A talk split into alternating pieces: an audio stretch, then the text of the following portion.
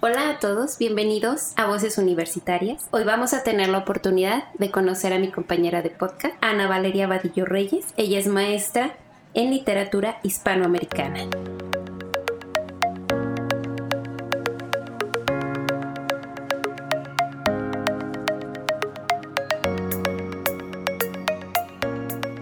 Hola Valeria, ¿cómo estás?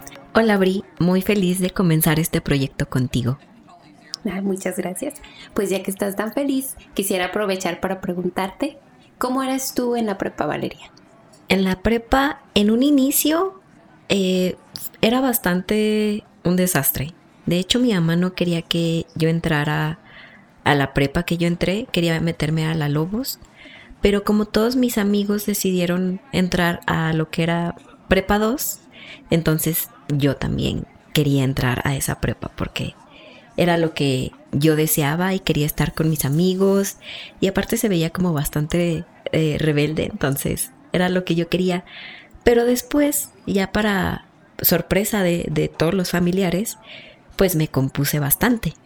entonces decidí, bueno, eh, pasaron eh, distintos factores que hicieron que yo me, pues me volviera de nuevo una persona, pues soy bastante ñoña, para hacer la verdad, soy bastante ñoña, me gusta leer. Entonces, primero pasé mi etapa de rebeldía, era emo con un nido de pájaros y luego ya volví a la normalidad. Entonces puede que eso le suceda a varios chicos en esa el cambio, ¿no? Y bueno, ahora que dices que eras un relajo y luego no, ¿entrabas a clase o...?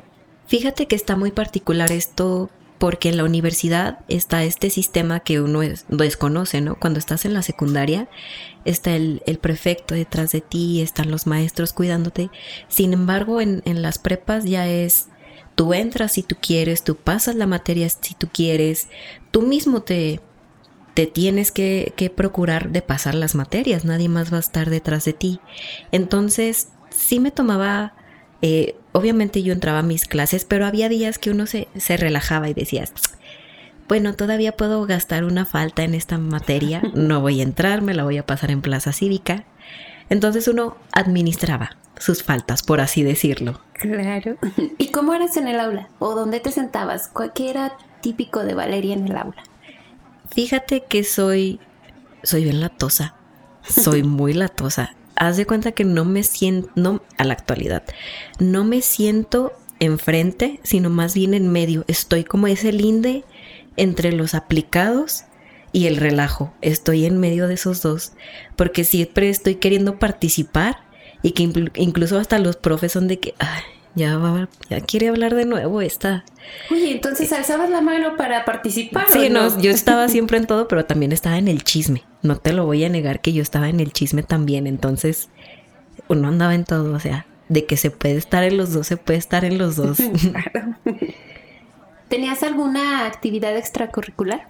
En ese tiempo eh, odiaba los deportes, me daba mucha flojera pero decidí entrar al centro de idiomas, principalmente porque mis papás querían que estudiara inglés. Y luego me volví súper fanática de aprender idiomas y estudié durante cuatro años ruso. Entonces era, era mi pasión, era mi extracurricular así a full, amaba estudiar ruso. Entonces, principalmente fue lo que más hice. Qué bien. Es interesante cómo desde adolescente si tenías esa... Y, eh, idiomas, esa clase particularmente en un inicio de semestre siempre había un montón de alumnos, pero ya para los demás semestres éramos dos. Entonces, imagínate, o sea, era demasiada presión la que nos ponían ahí, pero a mí me encantaba. Eso fue lo que te permitió. Sí, definitivamente. Oye, Valerie, ¿cómo era tu, cómo era la situación económica en tu casa? Pues era estable. Mm, mm, por lo general como la esta línea normal, por así llamarlo, ¿no? O sea, no tenía yo que trabajar para poder juntar para mis útiles, ni para, ni necesitaba como ese tipo de acciones para mis, mis útiles, mis libretas y eso. Sin embargo, pues no era como la, la más pudiente. De hecho, nos sorprendemos muchas veces mis amigos y yo que los papás no nos daban dinero y aún así teníamos dinero o no sé cómo le hacíamos para juntar para salir o para las fiestas. De que era de cómo le hacíamos antes. Era bastante interesante cómo hacíamos la cooperacha y se hacía de todos modos la fiesta. Entonces era un, término normal, regular, más bien. Y ya para quinto semestre, la elección de, de bachillerato, ¿cómo te decidiste? Eh, eso es una historia interesante. Yo conozco al maestro Javier Baez Zacarías en quinto semestre precisamente. Y él tiene un proyecto que desde hace 16 años está eh, en acción en Prepa 2 y también a la par en Prepa 4, que es el taller de literatura de Barca de Palabras. Esta es una revista que se publica eh, semestralmente en, la preparatoria, en la que colaboran eh, ya sea estudiantes de letras o maestros de literatura y algunos alumnos de ahí mismo de la prepa. Entonces en este taller tú te dedicabas a, llevar tus cuentos, llevar tus poemas y los ibas puliendo y corrigiendo eh, conforme a cada sesión para ir viendo tu avance y si era lo suficientemente bueno para ser publicable, a final de semestre podías ver tu, tu nombre impreso, cosa que era súper interesante y que para mí era como mi máximo. Claro que sí, ya comentabas hace un momento, ¿no? Que los deportes no era lo tuyo. Ya veo que tú la parte académica es lo fuerte. Sí, bueno, ahorita ya le hago un poco de todo, pero antes sí era muchísimo más este sedentaria, por así mencionarlo. Y definitivamente le tengo que agradecer en especial al maestro Javier Baez Zacarías por mostrarme este amor a la literatura. Y ahí es cuando dije, eh, ¿en cuál se estudia esto? Bueno, sociales. Y en sociales me fue bastante bien, porque tengo que reconocer que en matemáticas me fue muy mal. Yo era malísima en matemáticas, tengo que reconocerlo. Me fui a extra título de matemáticas. Entonces era fatal en matemáticas y yo era muy feliz que en el bachillerato de sociales ya no había nada de números. ¿Qué dijiste? ¿Definitivamente ese camino? Ni pensaba. No, la verdad que no. Y eso que mi papá es químico y químico farmacobiólogo y y mi mamá licenciada en administración, entonces les fallé completamente en los números a los dos. Bueno, y ya que escogiste este bachillerato, la elección de tu carrera, ¿cómo fue? Eh, fue muy directa, prácticamente fue, ¿dónde puedo seguir leyendo, escribiendo? ¿Qué fue lo que se estudia para poder escribir un libro? Entonces, pues era muy directa la, respuesta y fue letras, ¿no? Entonces decidí estudiar la licenciatura en letras. ¿Hubo en licenciatura algún maestro que también haya marcado tu carrera así como, como en prepa? Sí, definitivamente. Por ejemplo, la maestra eh, María del Carmen Fernández Galán Montemayor. Ella es una maestra que nos ayudó mucho a, a mostrarnos lo que es la materia de semiótica y es un estudio bastante interesante. O el maestro Alejandro García en la materia de literatura medieval. Fue hermosa esa materia. Fue increíble lo que pude conocer gracias a ellos. Principal, o sea, todos los maestros, hay maestros excelentes, así, muy, muy buenos, pero siento que esas fueron como de las materias más interesantes. Aunque la materia que a mí me marcó fue literatura infantil con el maestro Rey Perico, pero eso fue en mi estancia en la UNAM. Entonces, realmente el maestro Rey Perico en literatura infantil y la maestra Ana María Maqueo eh, con la clase de didáctica, ellos fueron los que realmente me mostraron lo que yo quería estudiar y lo que quería hacer para mi tesis. Ahí sí fue cuando dije, eso es lo que yo quiero. Quiero estudiar literatura infantil. Valerie, ¿cómo, ¿cómo reaccionó tu familia cuando tomaste la decisión de estudiar letras? Ok, seré sincera. Todos me dijeron, te vas a morir de hambre.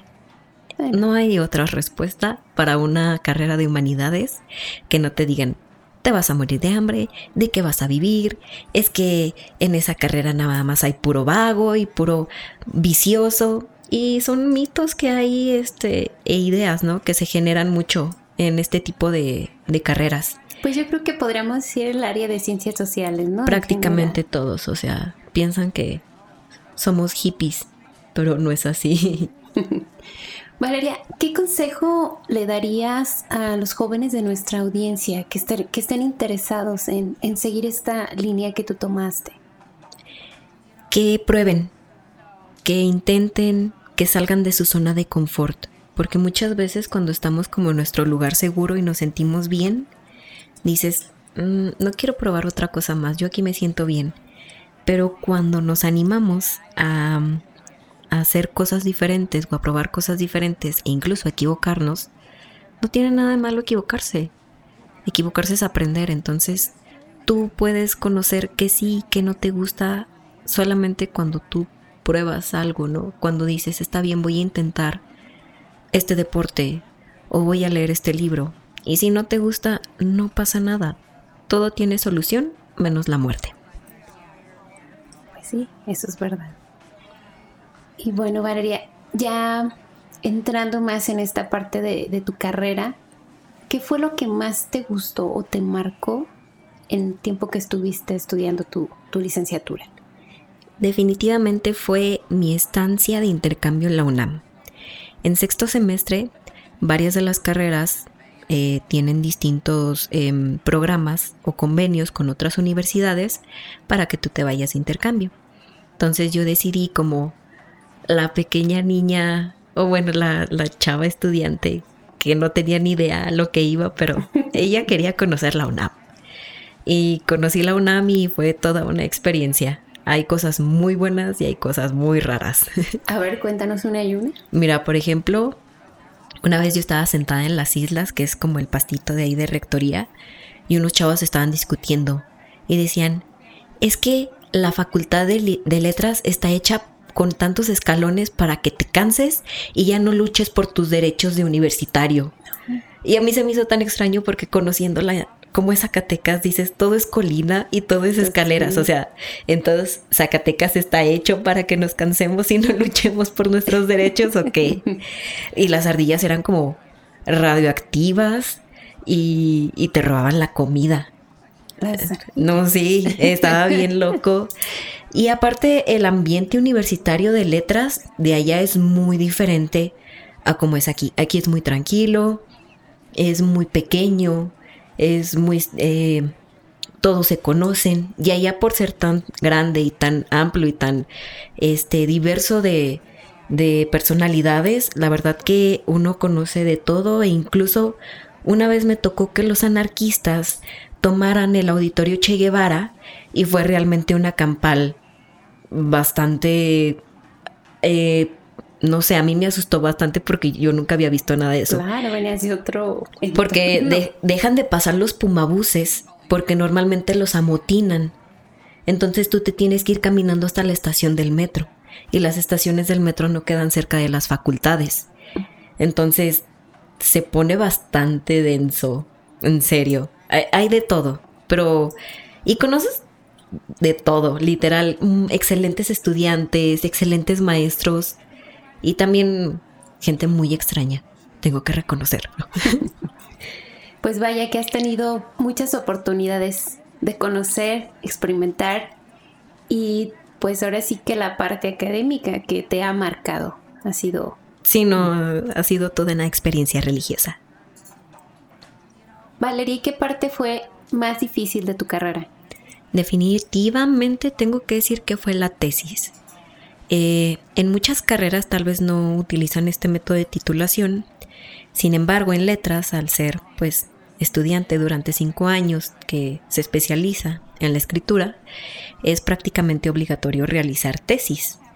Y realmente fue, mm, personalmente para mí fue un calvario muy fuerte porque yo me estresé tanto por sacar esa tesis que se los juro que me desgasté emocional, mental, psicológica, espiritualmente, físicamente. Realmente dejé muchas cosas de lado en la tesis cuando realmente te das cuenta que es un trámite. Es, sí es importante, es muy importante hacer una buena tesis y una buena investigación, pero uno no tiene por qué morir en la raya. No tienes por qué dejarlo todo ahí porque hay muchísimas cosas más importantes que un documento, por así mencionarlo.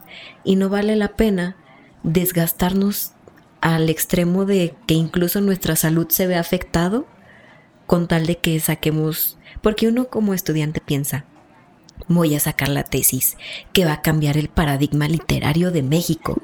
Y en realidad la tesis es un documento que a lo mucho dos o tres personas van a consultar, seamos sinceros. Al menos que la premie una editorial, pero eso pasa como una vez en un millón de años. Sin embargo, obviamente es, es un requisito que hay que hacer con sus citas, con sus fuentes, con su trabajo eh, hecho, pero uno no debe de, de querer morir ahí por hacerlo perfecto. La tesis siempre es editable, siempre es transformable. Entonces no hay por qué estresarnos de más en, en, en algo así. Recuerden que hay cosas mucho más importantes. Bueno, Valeria, te agradezco en nombre de nuestra audiencia por habernos contado un poquito más de ti. Estoy segura que muchos jóvenes se sentirán identificados con tu experiencia y esperemos que escucharte les sirva para tomar mejores decisiones. Muchas gracias por, bueno, ya iniciar esta plática, esta, conocernos un poquito más, ¿no? Para que los chicos sepan quiénes somos los que estamos detrás del micrófono. Claro. Y quiero hacerles un comercial y decirles que tengo un podcast que se trata de historias de terror. Obviamente son diversos temas, pero todo es como muy macabro y tenebroso. Y se llama No Soy Humano. Así lo pueden encontrar en Spotify y en YouTube. Entonces, si alguien quiere escucharlo, pueden darle like y share y todo, por favor. Entonces, muchas gracias. Gracias Valeria y recuerden que estudiar es el acto más revolucionario que pueden hacer. Cuídense mucho, tomen buenas decisiones. Bye.